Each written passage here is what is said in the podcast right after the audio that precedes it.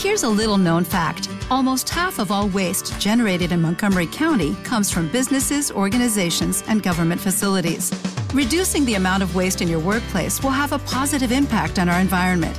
It can also save you money on your disposal costs. Reducing waste and recycling at your business is easy to do and is the law in Montgomery County. Make it your business to recycle right. Learn more at montgomerycountymd.gov slash recycle right or call 311. Este podcast forma parte de Evox Originals. Disfruta de este avance.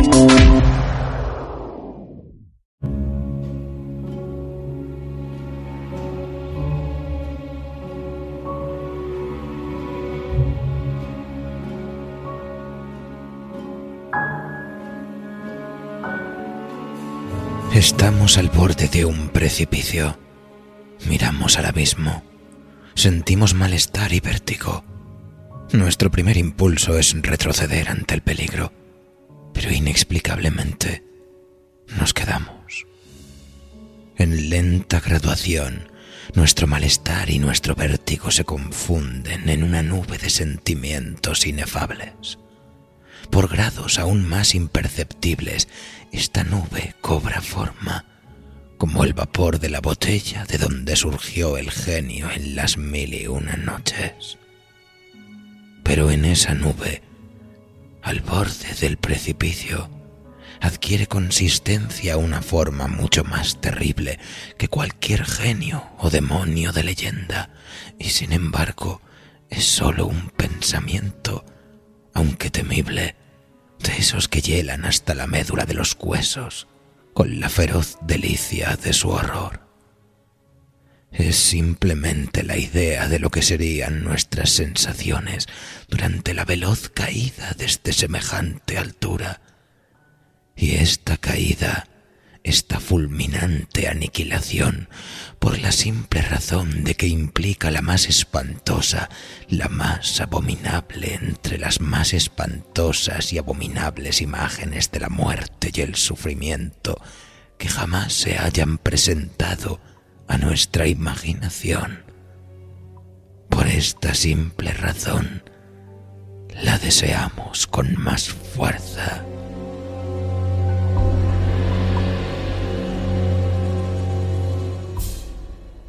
Y porque nuestra razón nos aparta violentamente del abismo, por eso nos acercamos a él con más ímpetu no hay en la naturaleza pasión de una impaciencia tan demoníaca como la del que estremecido al borde de un precipicio piensa en arrojarse en él. Aceptar por un instante cualquier atisbo de pensamiento significa la perdición inevitable, pues la reflexión no hace sino apremiarnos para que no lo hagamos, y justamente por eso digo, no podemos hacerlo. Si no hay allí un brazo amigo que nos detenga, o si fallamos en el súbito esfuerzo de echarnos atrás, nos arrojamos, nos destruimos. El demonio de la perversidad. Edgar Allan Poe.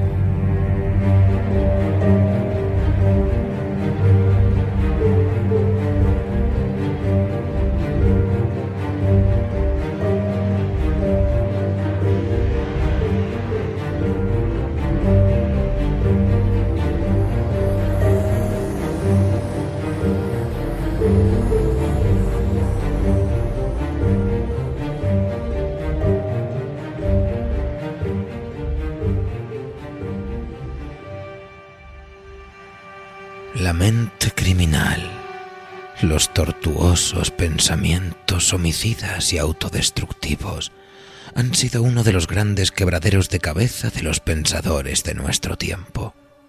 Porque más allá de la fascinación que provocan las obras de horror sobrenatural, desde mediados del siglo XX, el monstruo, el vampiro o el licántropo de las inocentes ficciones fantásticas dio paso a un nuevo perfil de abominación.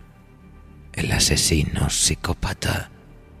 Un ser marginal y terrorífico que sin embargo convive con nosotros a plena vista, más o menos integrado entre nuestros amables vecinos, incluso alegre y servicial, y plantea ahora un pavor muy real en nuestro particular juego de especulaciones. Escritores y lectores de toda una generación quedaron fascinados con la idea de juguetear con este nuevo mito del psicópata. Y es que las historias de criminales y asesinos de la segunda mitad del siglo XX, desde la cómoda ventana que proporciona la ficción, nos permitían acercarnos desde una posición segura a algunas de las cuestiones que, además de preocuparnos como sociedad y como individuos, también nos fascinaban. Y a eso se refería también el maestro Poe con su demonio de la perversidad. Porque el objeto de esta fascinación ha sido demonizado en ocasiones, utilizado para amedrentar a aquellos que creaban o consumían relatos siniestros en los que los monstruos, lejos de pertenecer al mundo de lo sobrenatural, eran demasiado reales, demasiado parecidos a nosotros. Y de pronto, con la aparición en las páginas de sucesos de ese arquetipo casi fantástico que resultaría ser el serial killer, todo cambió. Por supuesto, nadie quiere vivir una experiencia tan traumática en sus propias carnes. La fascinación por el horror, ya sea sobrenatural o de crímenes reales, no va tanto de eso. Observar desde la novelización, el documental o el relato de terror nos ayuda a comprender los mecanismos ocultos de la mente humana. La violencia, el miedo y la desesperación que no solo acechan en la mente del sociópata, sino que también están muy presentes en las nuestras. La narrativa, una vez más, nos ayudaba a lidiar con nuestros propios demonios. El maestro Robert Bloch conocía muy bien los pormenores de este mecanismo y plasmó en sus relatos cortos y sus novelas distintos perfiles de asesinos.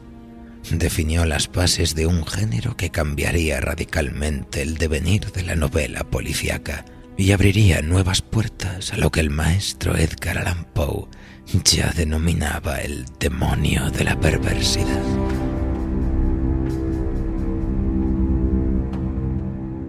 Así pues, Acomódense amigos en su cubil favorito. Apaguen las luces, enciendan una vela y prepárense para visitar los entresijos de la mente criminal de la mano del maestro del thriller psicológico, Robert Bloch. Con todos ustedes, un hombre con mania.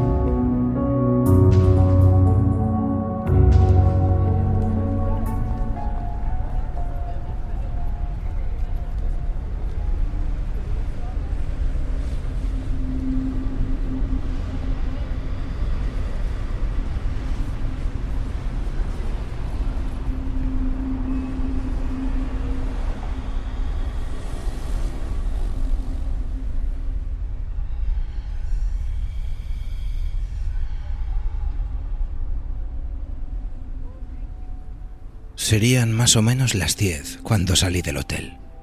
La noche era cálida y necesitaba beber algo. Era insensato probar en el bar del hotel porque el lugar era como un manicomio.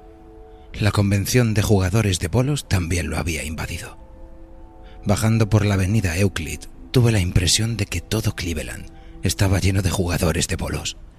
Y lo curioso es que la mayoría de ellos parecían ir en busca de algo que beber. Cada taberna que pasé estaba abarrotada de hombres en mangas de camisa, con sus distintivos de cada equipo. y no porque necesitaran identificación. La mayor parte llevaba en la mano la característica bolsa con la bola dentro. Cuando Washington Irving escribió sobre Rip Van Winkle y los enanos, demostró que entendía perfectamente a los jugadores de bolos. Bueno, en esta convención no había enanos, solo bebedores de tamaño natural. Cualquier zumbido de truenos de las distantes montañas hubiera sido ahogado por los gritos y las carcajadas. Yo deseaba quedar al margen, así que dejé Euclid y seguí andando al azar, en busca de un lugar tranquilo. Mi propia bolsa empezaba a pesarme. En realidad me proponía llevarla a la estación y dejarla en consigna hasta la hora del tren. Pero antes necesitaba beber. Por fin encontré un lugar. Era un local oscuro, tétrico, pero también desierto. El encargado de la barra estaba completamente solo, en un extremo, escuchando un partido por la radio. Me senté cerca de la puerta y deposité la bolsa sobre el taburete, a mi lado. Pedí una cerveza. Tráigame una botella, dije. Así no tendré que interrumpirle. Lo hacía solo por mostrarme amable, pero podía haberme evitado la molestia. Antes de tener la oportunidad de volver a su partido, entró otro cliente. Whisky doble. Olvídese del agua. Levanté la cabeza. Los jugadores de bolos habían ocupado efectivamente la ciudad. El cliente era un hombre grueso, de unos 40 años, con arrugas que le llegaban casi arriba de la calva. Llevaba abrigo y la inevitable bolsa, negra, abultada, muy parecida a la mía. Mientras le miraba, la colocó cuidadosamente sobre... ¿Te está gustando lo que escuchas? Este podcast forma parte de Evox Originals y puedes escucharlo completo y gratis desde la aplicación de Evox. Instálala desde tu store y suscríbete a él para no perderte ningún episodio.